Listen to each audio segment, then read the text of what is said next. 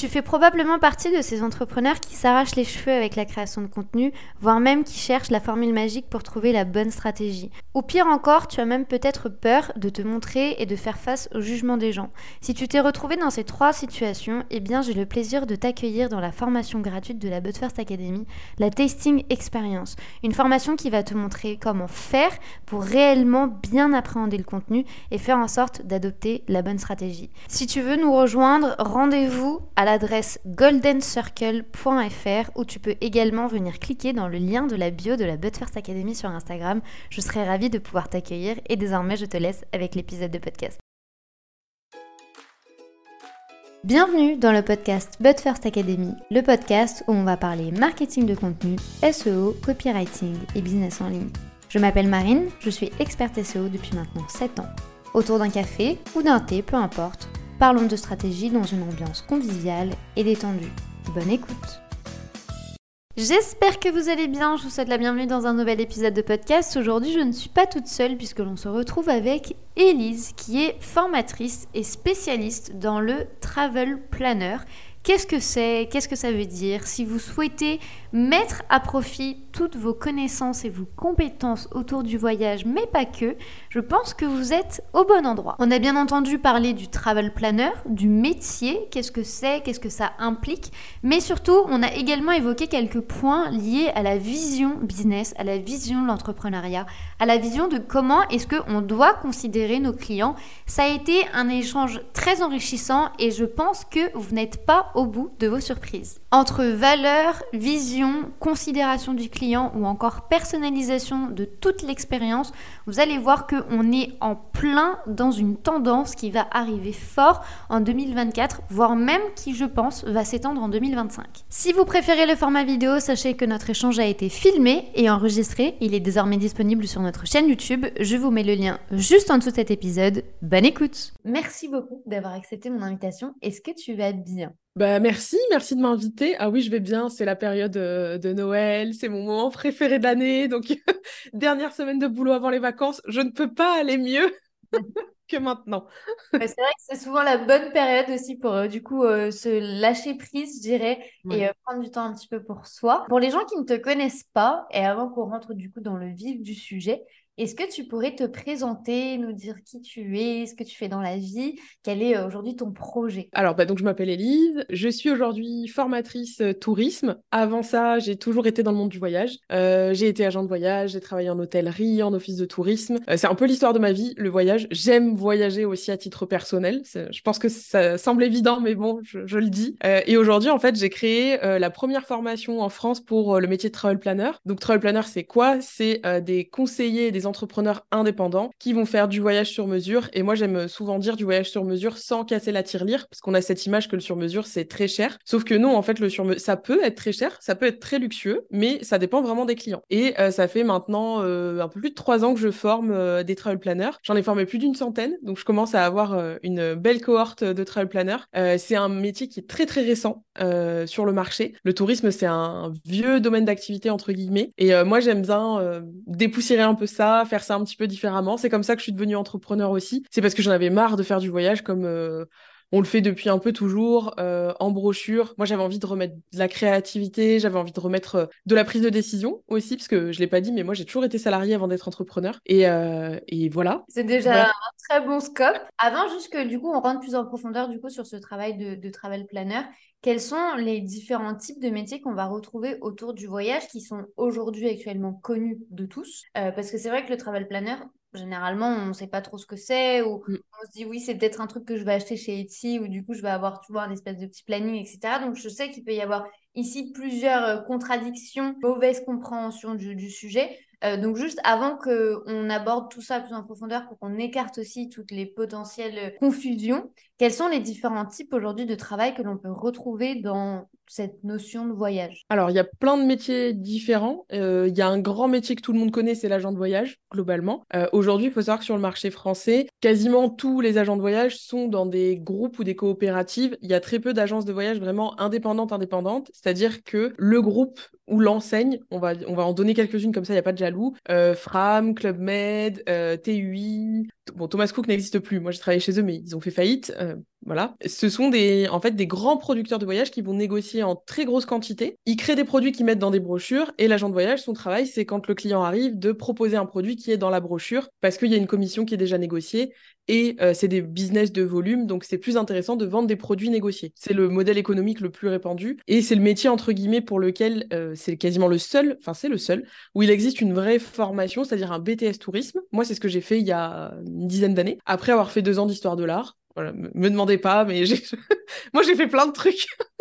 voilà, le jour où j'ai compris que dans l'art il n'y avait pas trop de débouchés, je me suis dit bah je vais faire autre chose. Et aujourd'hui il y a un BTS voilà qui permet d'avoir le titre d'agent de voyage où il y a des formations pour adultes, mais globalement beaucoup passent par le BTS. Et après tu as des métiers plus de l'ombre du type euh, chef de produit, les gens qui vont aller vraiment négocier les produits sur place, telle excursion, tel hôtel, etc.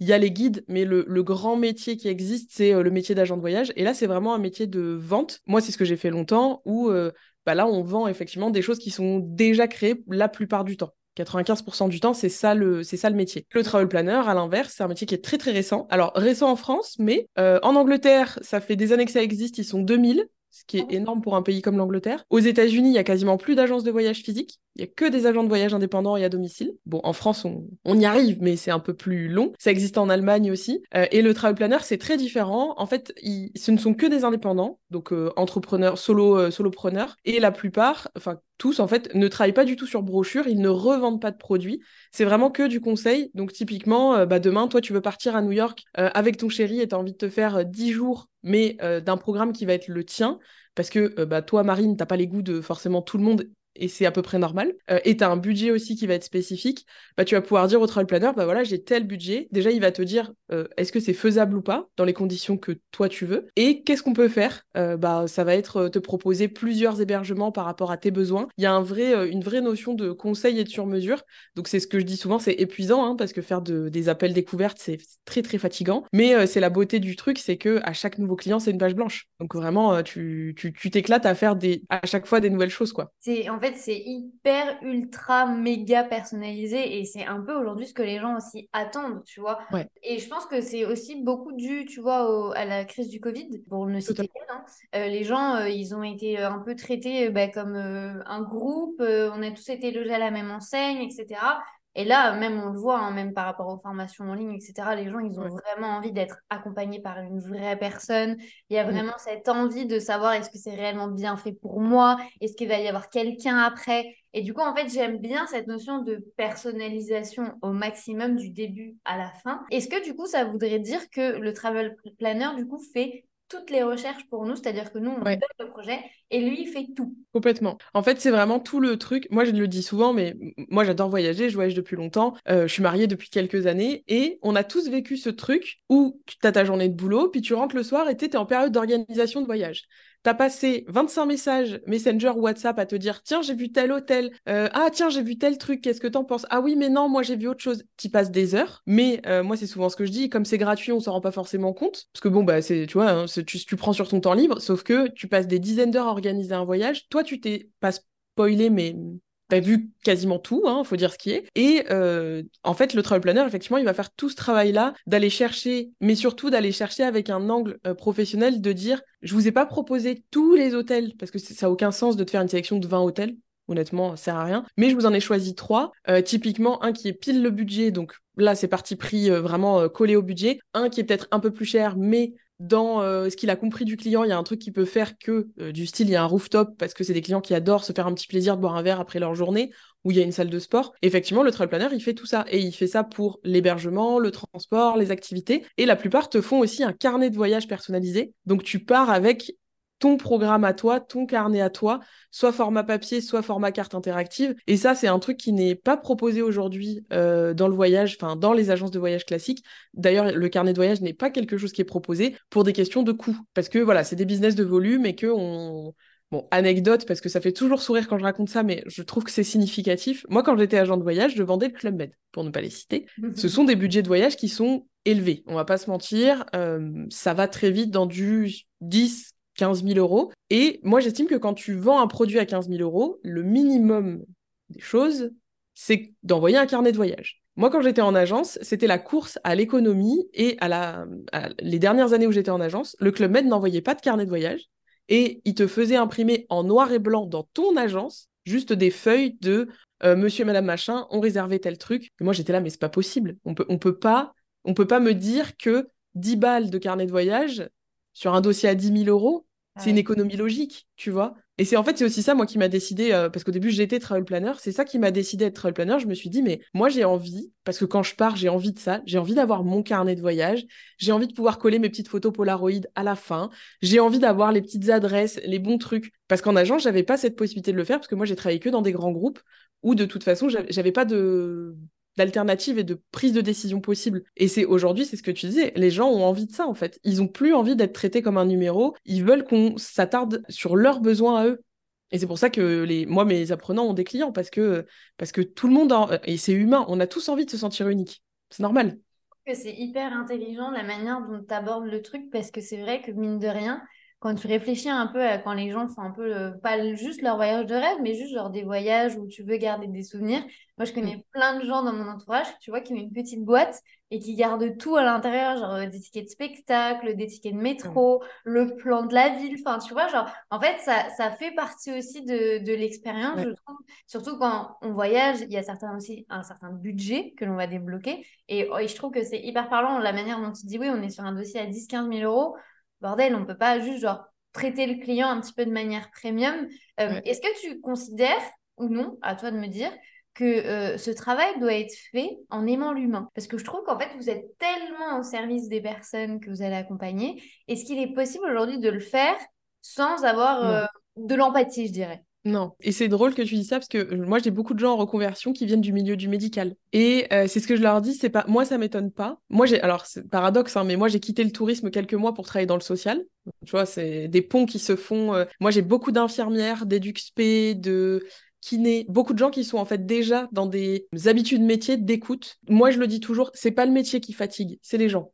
Le plus dur, c'est gérer les gens. Euh, c'est ça. Alors, c'est pour ça aussi que moi j'ai créé la formation, parce que pour leur apprendre à poser un cadre, parce que moi je déteste cette expression de le client est roi. Non? Je déteste ça. Euh, moi, même si j'adore la relation client, je dis toujours le client est roi en ta demeure. C'est toi qui décides. On a le droit de dire que à 20h on répond pas, ou même à 8h du matin ou à 11h. On a le droit de pas répondre tous les jours. C'est pas une obligation. Moi, je dis toujours, on se roule pas par terre pour signer des clients non plus. C'est pas du tout sain comme euh, relation, tu vois. Mais clairement, euh, non, si t'aimes pas l'humain, tu peux pas être. En fait, je pense que si t'aimes pas l'humain, tu peux pas faire de la prestation de service. Enfin, il y a le mot service dedans, enfin, tu vois. Et ça, c'est le seul truc où, moi, quand j'ai des gens, parce que je fais des appels avant les entrées en formation, c'est important, alors, et pour moi et pour les gens, je dis toujours, je peux tout apprendre. Vendre, je peux l'apprendre, j'en sais rien. Euh, des stratégies business, je peux les apprendre. Par contre, le savoir-être d'aimer l'humain, impossible. Ça, c'est pas un truc qui s'apprend. Si tu sais que t'aimes pas les gens, entre guillemets, euh, moi j'ai l'exemple, mon mari, il est, il est pas fait pour travailler avec les gens, c'est pas un commercial, ça lui plaît pas, il le sait,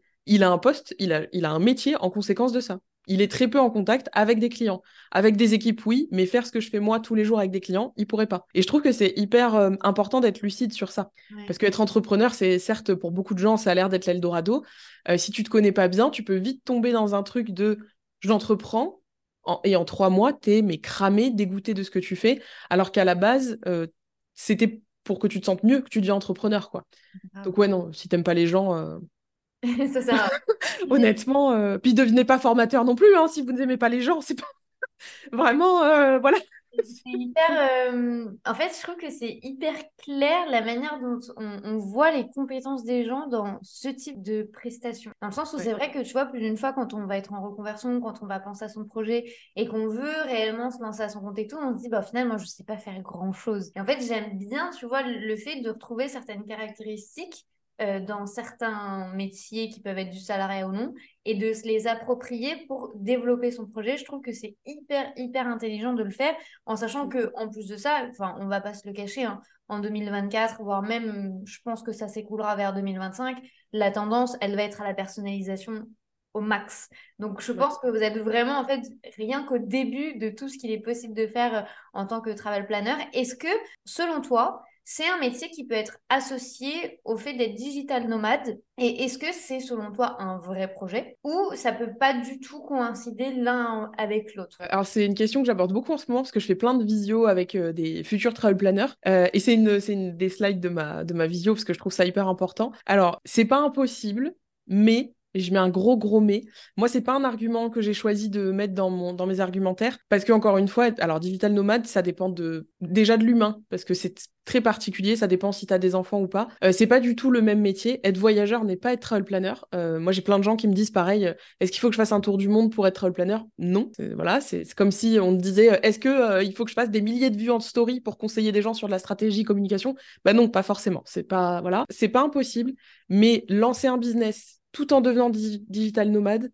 moi, je trouve que c'est mettre un risque sur euh, le début de son entrepreneuriat.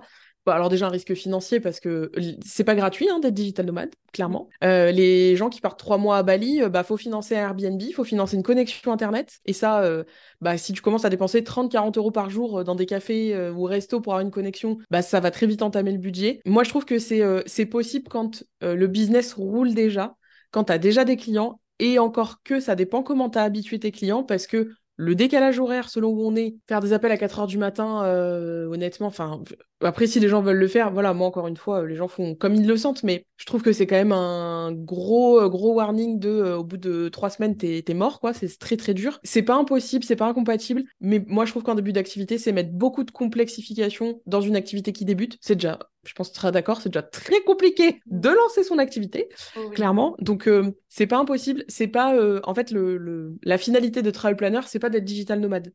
Moi, je le vois, euh, la plupart des gens que j'accompagne, c'est pas leur vision d'être digital nomade. Il y en a beaucoup. Alors, c'est assez. Moi, je trouve ça très touchant parce que du coup, je, contribue à ça. Il y en a beaucoup pour qui c'est reprendre confiance dans des compétences qu'ils pensaient pas avoir ou plus avoir. Reconnecter aussi pour certains avec euh, plus de alors j'allais dire passion, mais euh, j'aime pas trop cette notion de métier passion parce que des fois c'est un, ça dérive un peu. Mais ouais, mettre plus de, plus de sens dans leur quotidien.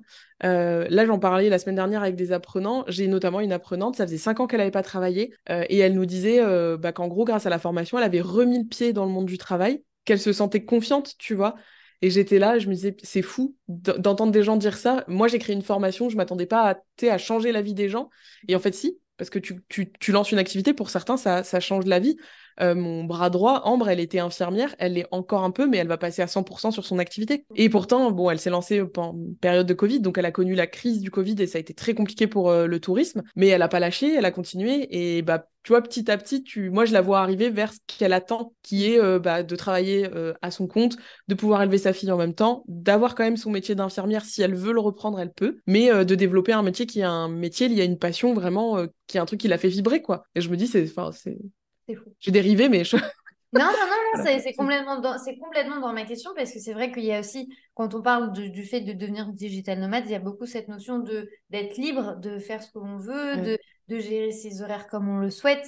Euh, et moi, je peux très bien en parler parce que tu as évoqué le décalage horaire. Moi, j'habite au Portugal, je n'ai qu'une heure de différence avec la France. Eh bien, je peux vous garantir que une heure, ça fait déjà toute la différence. C'est en fait quand moi je vais rentrer en pause déjeuner, les gens ils ont déjà fini. Donc en fait, il est pas rare en fait que les gens m'appellent que je sois encore au lit par exemple parce que bah, pour moi il est 7 heures mais pour eux il est déjà 8 heures.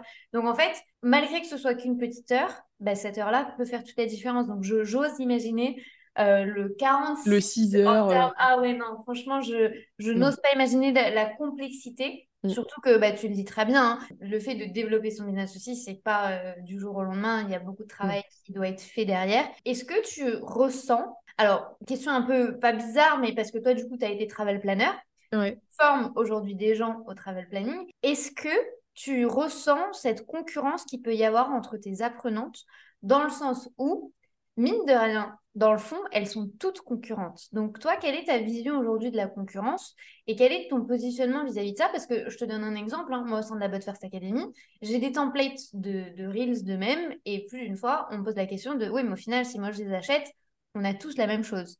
Est-ce que toi, c'est quelque chose que, tu ressens en interne dans tes formations, une peur de se dire, bah, au final, euh, OK, il y a peut-être 100, 200, 400, 500 personnes, mais on va tous à faire la même chose? Alors, c'est, moi, je le ressens pas. Enfin, je le ressens pas. Alors, je le vois pas dans la communauté et c'est parce que je leur je, le, je, leur, euh, je leur en parle très ouvertement. D'ailleurs, j'aime bien que tu utilises le mot concurrence parce que je déteste les gens qui disent confrère.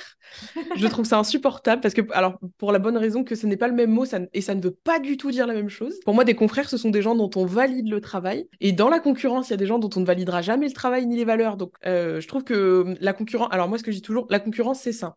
Si tu as des concurrents, moi, j'ai connu, euh, quand j'ai lancé ma formation, j'étais toute seule.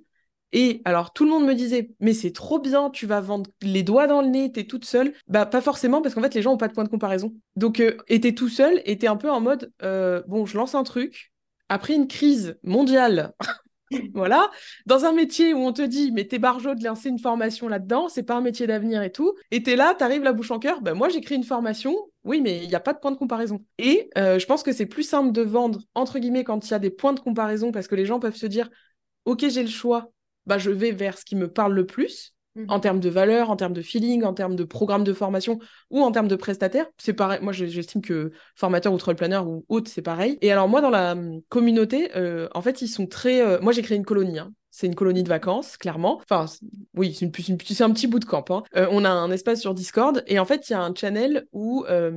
alors, certains se passent du travail. Donc, moi, je me dis c'est que vraiment, tu vois, la cohésion, en fait, mes valeurs, elles sont passées là et les gens ont compris. Euh, donc, quand il y en a qui peuvent pas traiter les demandes parce qu'ils sont en vacances, parce qu'ils connaissent pas la destination, ils donnent le travail à d'autres. Moi, vraiment, quand je vois ça, je suis là.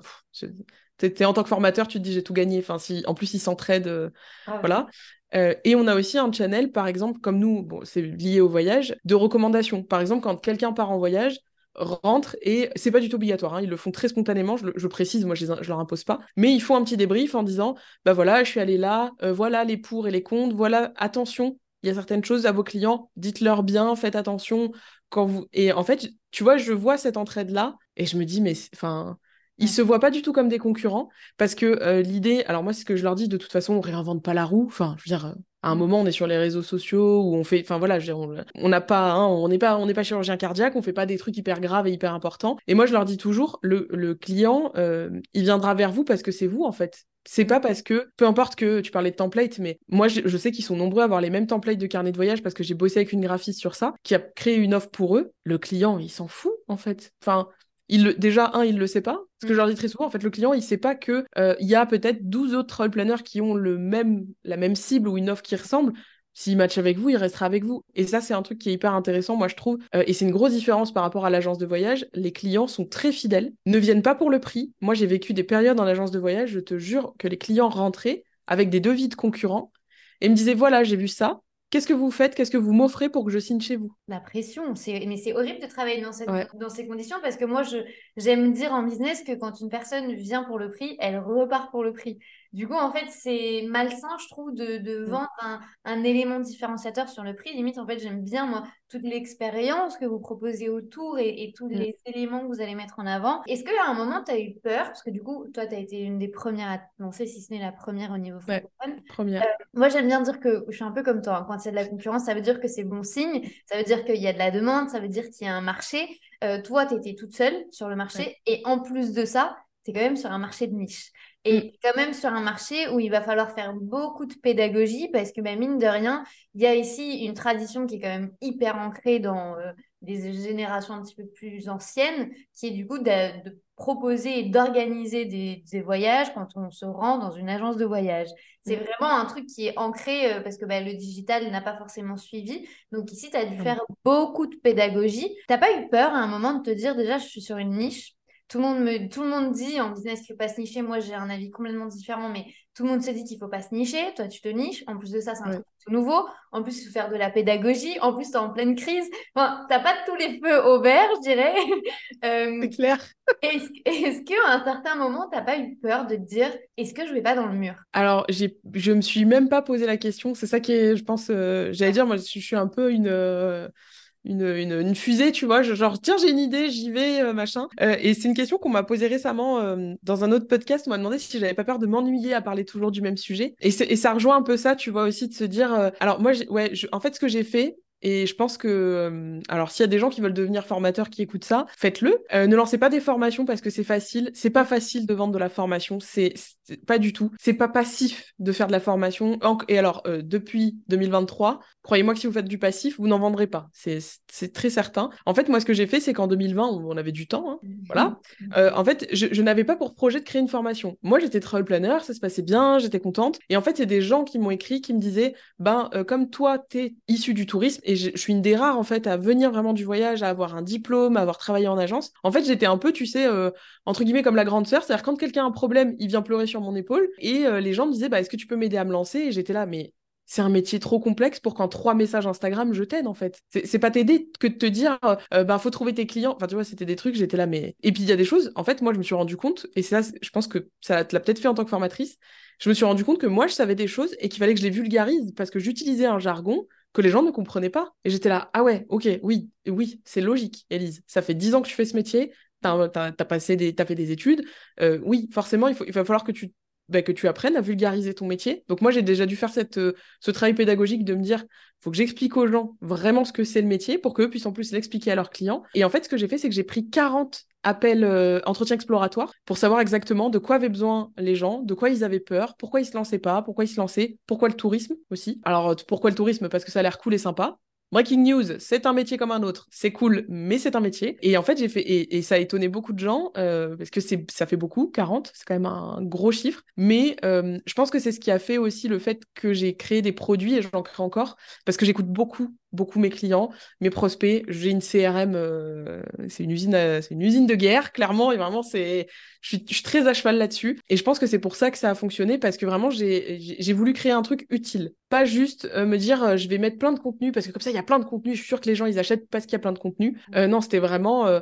je veux que la formation soit utile, je veux qu'elle soit activable, je veux que les gens puissent se lancer. En fait, j'avais ma vision, c'était, je veux rendre les gens autonomes et pas dépendant. Et je trouve que c'est un. Alors, c'était très différent parce que il y a eu une époque euh, dans la formation où c'était vraiment plus la dépendance. Et on te vendait un truc, mais derrière, il fallait que tu en achètes un autre, un autre, un autre. Euh, moi, je crée des programmes complémentaires, mais euh, qui ne sont pas indispensables au lancement. Sauf si, par exemple, tu veux te spécialiser sur une niche du voyage à deux, j'ai un programme spécialisé là-dessus. Mais c'est un petit programme. La formation initiale, c'est vraiment tu veux te lancer dans ce métier-là, elle mm. peut suffire pour se lancer. J'aime bien ton analyse qui est faite à chaque fois de d'écouter le marché. Et en, fait, je trouve mm. que tu as vraiment une vision qui est hyper, euh, en fait, d'aller de l'avant et, un peu d'innovation. Tu vois, de dire, bah, il n'y a personne qui le fait, je vois que c'est possible ailleurs, je vais le faire moi aussi. Euh, je suis à l'écoute des gens et je comprends ce qu'ils veulent. Et oui, effectivement, 40 appels euh, d'études de, marché, entre guillemets, parce que c'est aussi une étude de marché. Je trouve que c'est énorme. Et en fait, ça t'a permis de, créer vraiment des produits qui soient euh, correspondants et qui soient parfaits pour ton audience. Et j'ai pu analyser aussi que tu as commencé à explorer la niche des jeunes mariés. Comment est-ce que, du coup, tu as analysé, toi, cette niche qui a du coup effectivement oui un réel potentiel puisque moi je peux le dire aujourd'hui euh, je, suis jeune mariée et je ne suis même pas encore partie en lune de miel c'est pour te dire. Euh, donc je vois le potentiel qu'il y a à partir du moment où on passe par là on, comprend un petit peu. Euh, toi comment est-ce que tu l'as vu et comment est-ce que tu l'as perçu comme une vraie opportunité pour du coup des gens qui, qui vont devenir travel planner Alors en fait, euh, moi j'ai, alors euh, quand j'étais agent de voyage, je faisais tout. Euh, j'ai vendu du voyage de noces, j'ai vendu du voyage en groupe, du circuit, et en fait, je trouvais déjà qu'en agence, le voyage de noces c'était très codifié, c'était très plage de sable blanc. Tu vois, mmh. c'était vous partez en voyage de noces, Maurice, Seychelles, Maldives.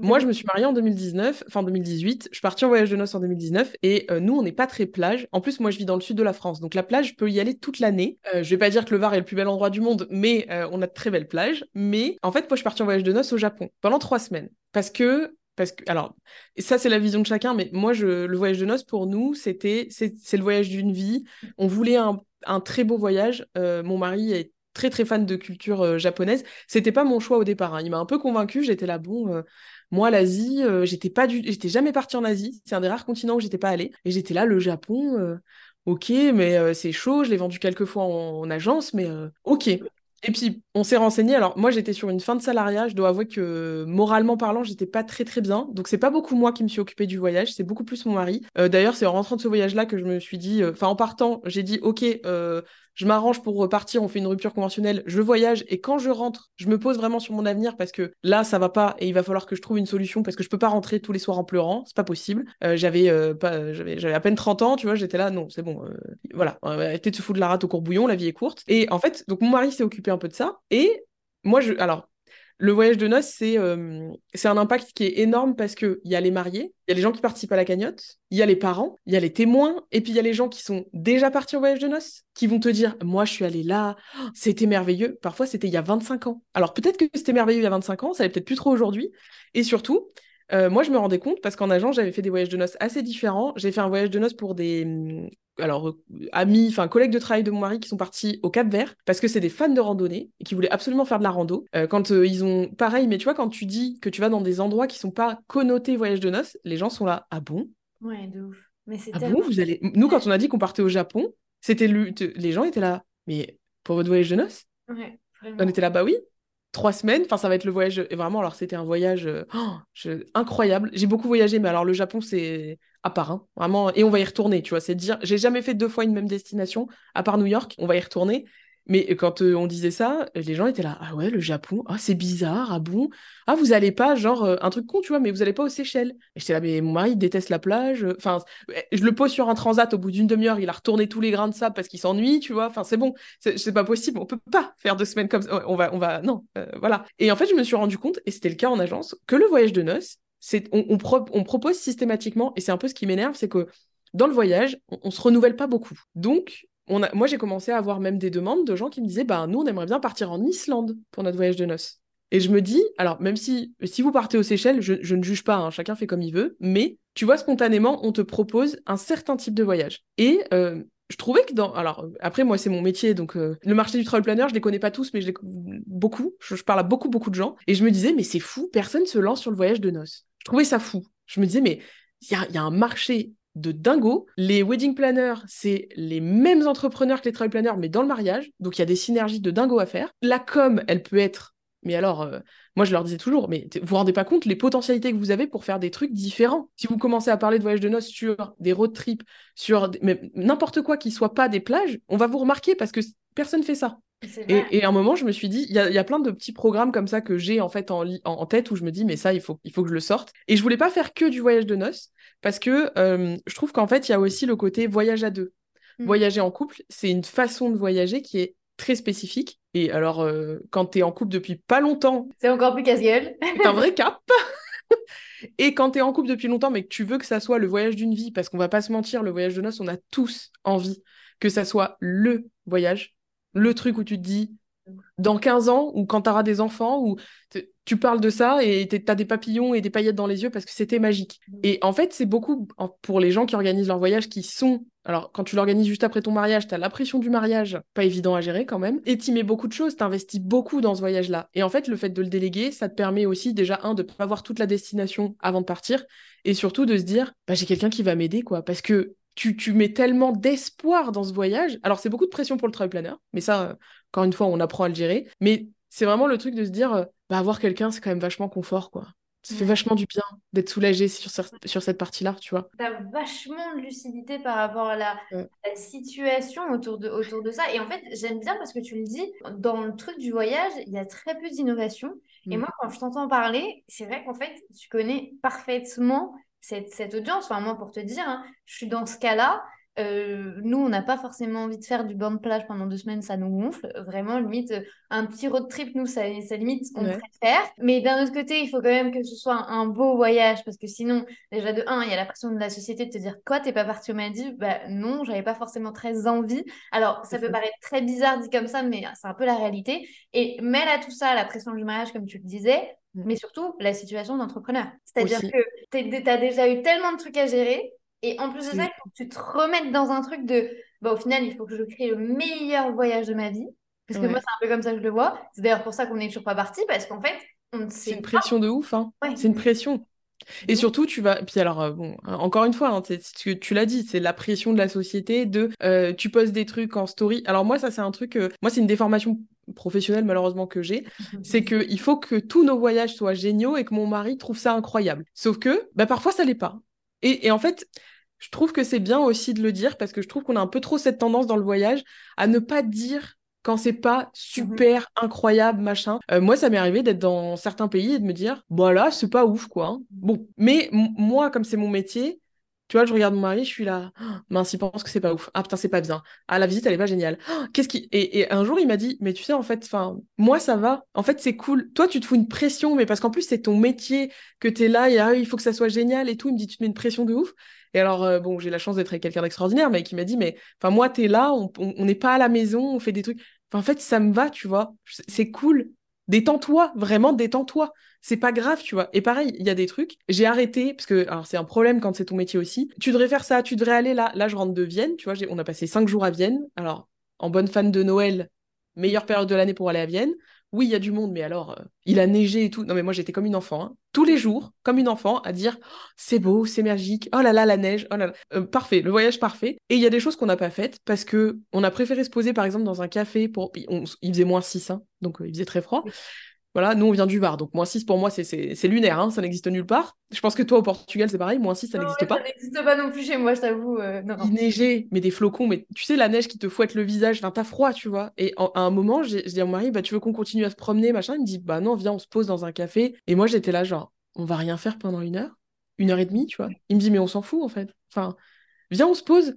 On se pose, on boit un truc, on mange un truc. Euh, euh, on peut aussi, tu vois, être cool dans le voyage qu'on fait. Moi, c'est un truc que j'ai appris à lâcher prise sur ça parce que c'est une déformation. J'ai envie de voir plein de trucs parce que comme ça, je sais ce que je peux conseiller, machin.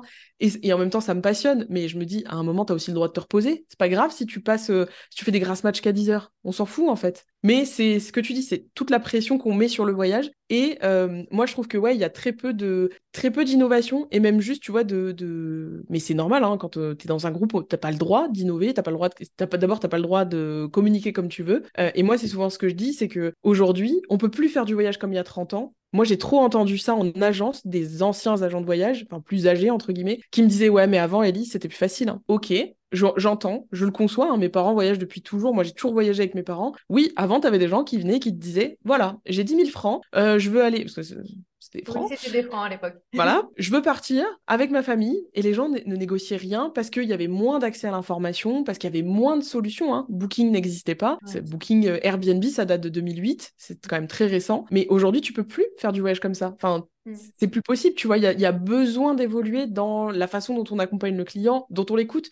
Moi, je. Alors, autre anecdote, parce que j'en ai, c'est des pépites. Dernier poste où je passe un entretien d'embauche, je rentre dans l'agence et je me dis, c'est bizarre, il n'y a pas de brochure. Tu sais, je me dis, peut-être ils ont un concept et tout. Je, me dis, ah, peut-être que, peut que là, je vais, un peu, je vais un peu me kiffer, tu vois. voilà.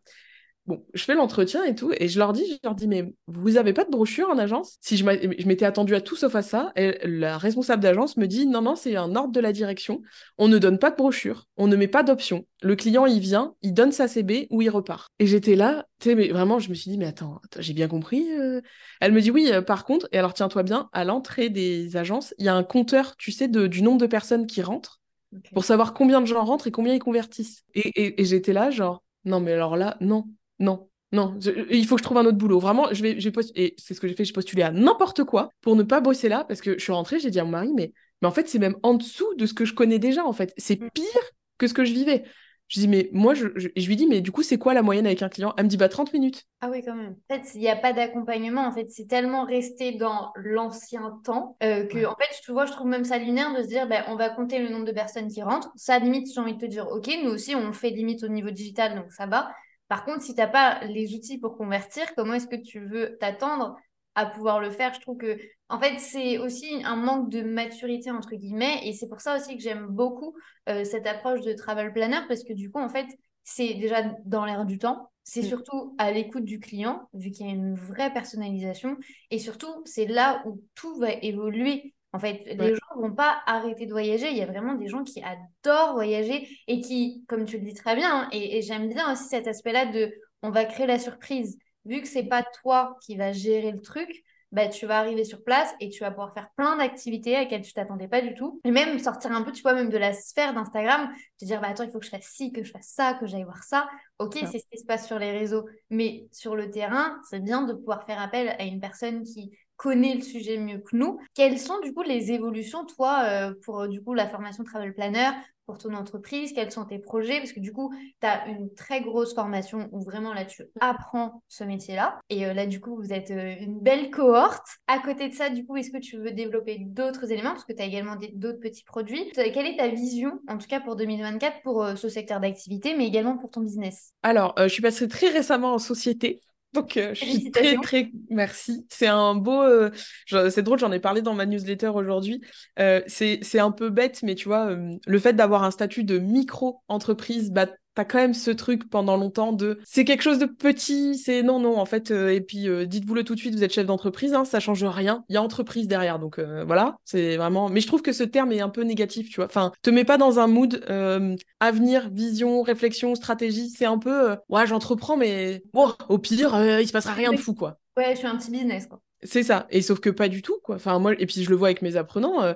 Il y en a, tu vois, quand ils me disent, j'ai une apprenante, elle a signé un, un voyage de 4 mois pour des clients le, devis fait quasiment 3000 euros. Elle, nous raconte ça. Moi, j'étais là, genre, c'est ouf, tu vois, vraiment.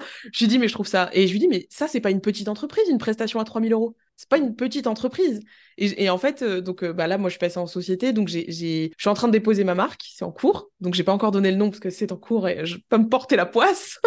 Je ne veux pas le savoir. voilà, je suis en train de déposer ma marque. Ça fait partie des choses où, euh, voilà, il y a des évolutions comme ça qui, qui, qui, se font. Alors, pour tout te dire, j'ai changé mes plans pour 2024. J'avais des plans, je savais, enfin, je, savais. Je m'étais dit, je vais sortir une formation sur tel sujet et tout. Et comme quoi, parfois, lâcher prise, ça fait du bien, effectivement. Quand on est parti en, en, à Vienne, on était dans la voiture avec mon mari, moi j'adore les discussions voiture. Tu sais, tu, tu n'as pas de moyen de te défiler, tu es obligé de. Voilà. Et euh, je, il me dit alors, il me dit, euh, il me dit bah ça va, t'as laissé, euh, as laissé le phare de l'entreprise, moi je dis le phare. T'as laissé le phare à Ambre, qui est mon bras droit. Je dis oui, mais de toute façon, cinq jours ça va aller, machin. Je suis rentrée, j'avais une liste de tâches, je te raconte pas. Voilà, toujours comme ça, hein, quand tu dis que t'es pas là, voilà. Mais bon, tu vois, je pars, je pars vraiment en tranquillité. J'ai trouvé quelqu'un avec qui ça se passe hyper bien, donc je, je, pars pas du tout stressée. Et puis on discute et je lui dis, ouais, bah je pense faire telle formation en 2024 et tout. Et il m'a me fait, ah bon? Et, j'étais là. Alors lui, il est pas du tout entrepreneur. Il est, bien sûr, il écoute euh, parce que je lui parle tout le temps du business, mais et en fait, je lui dis bah ouais, j'ai et en fait, ça fait un moment que je parle de ce truc et j'en parle pas de face. C'est dur, tu vois. J'ai du mal à me mettre sur ce projet, j'ai du mal à trouver les intervenants et tout. Il me dit mais c'est une galère ton projet. Enfin, en plus, il est très euh, très brut de décoffrage comme ça, tu vois. Et je me dis en fait c'est vrai. En fait, c'est une galère en fait. J'ai pas envie d'y aller sur ce truc. Et puis après, je, tire un peu le fil, tu vois. Et je me dis euh, mais en fait, pourquoi tu vas, Ellie, sur ce projet? Et j'étais là, bah parce que c'est tendance. Ok, pas ouf. Voilà. Et ça a fait écho à une discussion que j'ai eue avec une copine entrepreneur qui m'a dit Mais toi, t'es pas, une... pas un follower, t'es une pionnière, tu vois. Donc pourquoi tu vas dans la tendance? J'étais là. Ok, tu marques un point, ça va dans ma réflexion. Ok. Et deuxième chose, euh, pourquoi j'y vais? Euh, Parce que euh, certains de mes concurrents y sont. Et j'étais là. Mais c'est la pire décision de business, c'est nul. Et je me suis dit Mais en fait, tu vas pas pour les bonnes raisons. C'est pas, pas, les bonnes... pas pour ça qu'on crée des projets, tu vois. J'ai dit Ok, je, laisse reposer ce truc. Quand je rentre, si, si je suis toujours dans la même, euh, dans la même ambiance, j'en parle à Ambre, mon bras droit. Je lui en parle, elle me dit Bah, j'en étais sûre. elle me dit Je sais que ça te hype pas, c'est pas un projet qui te. Non, elle me dit. Euh, et, et, puis, bah alors pour le coup, mon mari est pas entrepreneur, mais il a eu cette phrase très vraie. Il m'a dit Mais de toute façon, si ça te plaît pas, tu vas pas aimer le vendre. Donc tu le vendras pas. De ouf. Et j'étais là Ok, changement de plan et, en fait, moi, j'ai un peu ce truc, j'adore les idées, j'adore les projets. Donc, des, idées, j'en ai, tu vois, c'est pas le problème. Mais j'avais dit que cette année, j'aimerais faire des petits workshops, des petites sessions de travail. Je l'ai pas, j'ai pas lancé parce que j'ai sorti deux mini-formations. Et je me suis dit, bah, en fait, mon catalogue de formation, aujourd'hui, il est bien. J'ai pas vraiment besoin. Alors, Bien sûr, il y a une petite idée qui me traverse l'esprit, qui me travaille. J'ai pas encore décidé si j'allais sortir une formation. J'ai très envie en fait de, ouais, de faire des, des petits workshops, des petites, euh, des masterclass, j'ai commencé à travailler sur des tunnels de vente, chose que tu vois, j'ai pas faite euh, avant. Euh, euh, je, vais commencer la pub, ça c'est un de mes gros projets de cette année, je vais commencer la pub. Oui, je faisais tout en organique, hein, j'avais pas de pub du tout. Là, je commence la pub parce que c'est un truc où je sais que tu vois, aujourd'hui, j'ai un produit qui est rodé, j'ai des tunnels de vente qui fonctionnent. Lancer de la pub avant, ça me semblait vraiment pas du tout intelligent. Aujourd'hui, j'ai un système d'acquisition qui fonctionne, donc je vais tenter la pub. J'ai essayé toute seule le flop, et je pense que comme beaucoup de gens qui essayent tout seul, c'est vraiment une, un type de compétence. Bon, tu me contrediras pas, voilà. Euh, j'ai essayé, j'étais là à quoi ça sert euh Et je me suis dit, bah non, en fait, Elise, c'est que tu sais pas faire, donc arrête de dépenser ton argent, arrête de nourrir Meta pour rien, nourris-le le jour où tu sauras exactement ce que tu veux en faire. Euh, mais ça, je vais déléguer parce que voilà, c'est pas ma compétence non plus, je sais pas faire. Mais euh, j'ai pas, donc j'ai changé les plans de 2024. J'ai envie de, alors ça, c'est un truc que je vais faire, c'était déjà prévu, de faire des rencontres, parce que je me déplace pas forcément beaucoup et j'aimerais me déplacer un peu plus et aller rencontrer des travel planners, tu vois, genre organiser euh, une matinée, un brunch, euh, un truc où j'organise le truc, ils viennent, on parle du métier, on parle du marché, on parle voilà, faire un peu de, réseautage entre guillemets rencontre parce que c'est un moi j'ai alors oui parce que je l'ai pas dit mais quand je me suis lancée j'ai créé un réseau d'entrepreneurs. Pourquoi pas se compliquer la vie? J'ai été présidente pendant trois ans du réseau tu vois. Et, et en fait j'aime ce côté on échange on discute euh, donc euh, c'est ça fait partie des projets que je vais avoir en 2024 et pour l'instant je sais pas si je vais sortir une formation ou pas je suis pas je suis pas décidée et j'écris ah si j'ai oui bah, parce que si c'est là je vais te dire en fait je te fais une liste de tout ce que je vais faire te dire, mais elle de ma gueule, elle me dit qu'elle fait rien. si, et je vais l'annoncer, euh, bah, nous, aujourd'hui, euh, je sais pas quand est sorti le podcast, mais aujourd'hui, j'ai un live sur Instagram et je vais l'annoncer. J'ai créé un projet de bourse, c'est-à-dire que je vais offrir une à deux fois par an ma formation complète à quelqu'un qui alors n'a vraiment matériellement pas les moyens de financer une formation, parce que j'ai bien conscience que c'est un budget, mais qui a un projet et qui veut s'y investir. Euh, alors ça sera soumis à candidature et c'est pas juste euh, genre j'offre la formation et euh, on s'en fout quoi. Je veux quelqu'un d'investi parce que nous, en tant qu'équipe pédagogique, on va aussi s'investir avec la personne. Et ça fait partie des projets que je veux mettre en place depuis un an et demi, mais j'avais pas le temps de faire ça. Euh, je savais pas comment le faire. Et puis peut-être que c'était mon business n'était pas à maturité pour ça.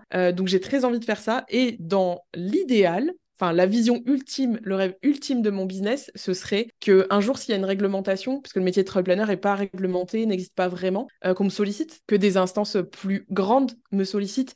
Euh, moi, l'idée, ça a toujours été, même si c'est de kiffer et d'avoir un business qui me, voilà, qui me permet de vivre la vie que j'ai envie, euh, l'idée, c'est surtout de faire bouger les lignes dans le tourisme. Mmh. tu vois, c'est un truc, c'est la première fois que je le dis ouvertement.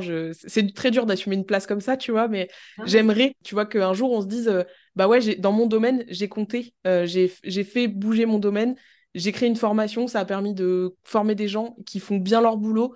Il y aura toujours des gens qui le feront pas bien, mais comme dans tous les métiers. Et on a abouti un jour à une réglementation et on m'a contacté. Euh, l'idée, c'est que, enfin, je, si, si, le métier se démocratise, ça fait du bien pour le business des clients, ça fait du bien à mon business aussi, mais au sens large, ça permet de faire bouger les lignes. Moi, je trouve ça, je trouverais ça génial, tu vois. Le but, c'est euh, d'avoir cette place-là et qu'un jour, on me dise, euh, bah, Elise, voilà, on veut réglementer le métier, on aimerait votre avis en tant que formatrice. Ça m'étonne même pas de toi, en fait. Parce que, du coup, moi, je te connais un petit peu, parce que, bien entendu, avant ce podcast, on avait aussi pas mal échangé. Et c'est vrai que en fait, je te vois complètement dans cette place-là et j'aime bien que déjà merci de le partager au sein de. c'est grave dur d'assumer ça.